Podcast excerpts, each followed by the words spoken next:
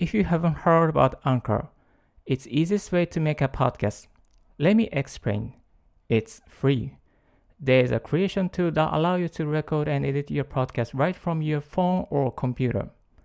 Anchor will distribute your podcast for you, so it can be heard on Spotify, Apple Podcasts, Google Podcasts, and more. You can make money from your podcast with no minimum listenership. It's everything you need to make a podcast. It's one place. Download Anchor app or go to Anchor FM to get it started.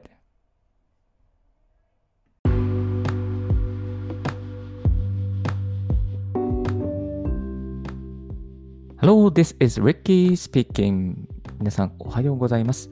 Mac ユーザー歴13年のリッキーが Mac とライフワークで生産性を3倍にするをテーマに、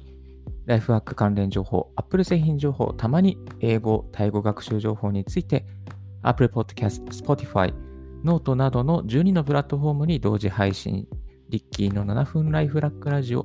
今日も始めていきたいと思います。2020年8月15日5時52分の東京からお送りしております。今日ですね、お送りいたしますのは、お気に入りのウェブの記事はポケットでストックしておくと便利ということでお送りしていきたいと思います。えー、ウェブのクリップ、皆さん何を使ってますか？ウェブの記事のストック、エバーノートを使ったり、えー、またいろいろと、えー、ポケットを使ったり、サファリのお気に入りの使ったり、いろいろとされてるかと思うんですけれども、長年 iPhone を使っていて、一番楽だなと思ったのが、このポケットなんですね。全部無料で使えるアプリになっています。そして、あの、後から検索できることも、まあ、本来、まあ、まあ、それは普通に、どれも検索でき検索できなきゃ困っちゃいますけれども、えっ、ー、と、エヴァノートとポケットをですね、iPhone に入れてるんですけれども、まあ、エヴァノートで、えー、ウェブの記事を、まあ、ウェブの記事、あ、この記事いいなと思って、エヴァノートにじゃあ入れとこうっていうことで入れるとですね、あの、結構待たされるんですね。このクリップボタンを押して、エヴァノートに保存するときに、なんかですね、ちょっとこの前観測して、計測してみたら、20秒、まあ、30秒ぐらい待つっていうのがありまして、結構ストレスだったんですよね。例えばコンビニで、あの、レジで待ってる時に、まあ1分以上待たされたら結構待たされたなと思うじゃないですか。そんな感覚と一緒で、エヴァノートでウェブの記事クリップしようとするとですね、すごい待つんですよ。で、ポケットを使ってみたらもうすぐ同期されて、で、次の記事にサクサク読みに行くことができたんですよね。まあ、私の iPhone の問題なのかもしれませんし、もしブラウザー経由だったら、まあ、の、エヴァーノートもすぐ同期されると思うんですけれども、基本ニュースの記事とかブログの記事って iPhone で読んでいるので、まあ、エヴァノートでストックしておくのはちょっと微妙だなと思うところから、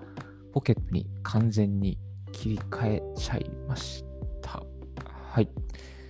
で、このポケットなんですけれども、うんとまあ、ブラウザー、また、MacOS アプリ版があります。一機の方はですね、MacOS と iPhone アプリ版を、使ってもらいます。もらって、使わせてもらってます。すいませんでした。えっと、Mac 版はですね、デスクトップアプリがあるので、あの、Apple Store から、App Store からダウンロードしています。で、こちら、まだ全部英語だったかな？英語、英語かも、だけかもしれないですね。日本語対応まだしてないみたいですね。でも、そんな簡単な英語しかありませんので、え全然操作には問題がないと思います。あはい。えっ、と、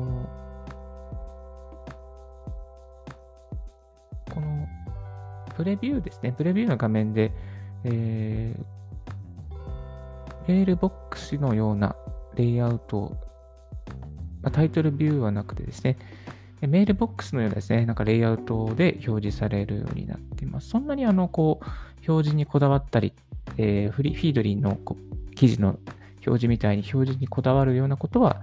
えー、できません。本当に簡単なストックという形になってますね。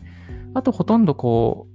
えー、シェアボタンですね。シェアボタンも全部入っているので、まあ、Twitter、Facebook、Buffer、Evernote、Open in Browser、Copy Link とか Send Friend、Send to Friend 全部入ってますので、まあ、問題なく使えます。で、このポケットの iOS 版ですね。これが非常に軽くておすすめです。で、この、えっ、ー、と、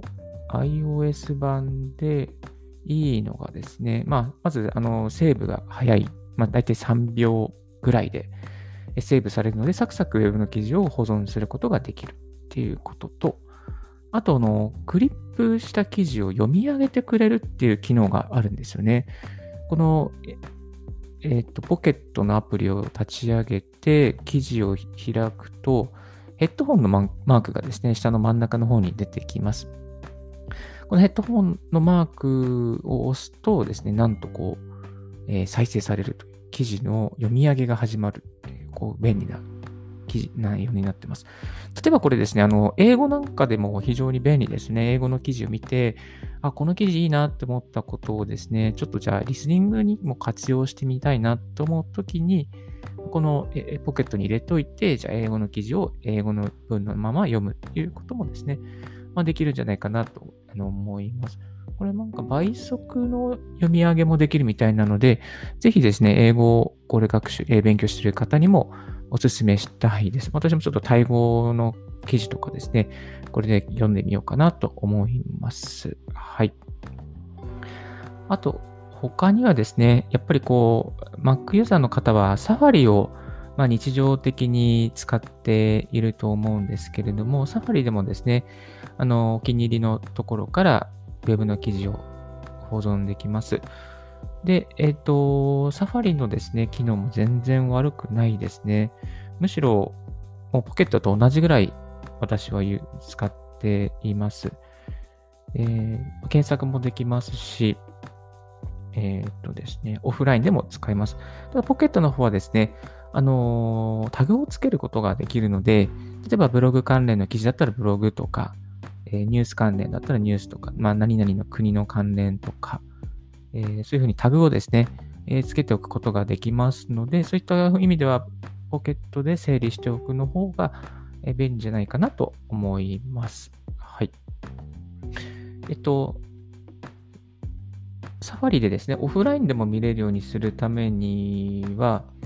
えっ、と、設定、サファリを開いて設定、そして詳細、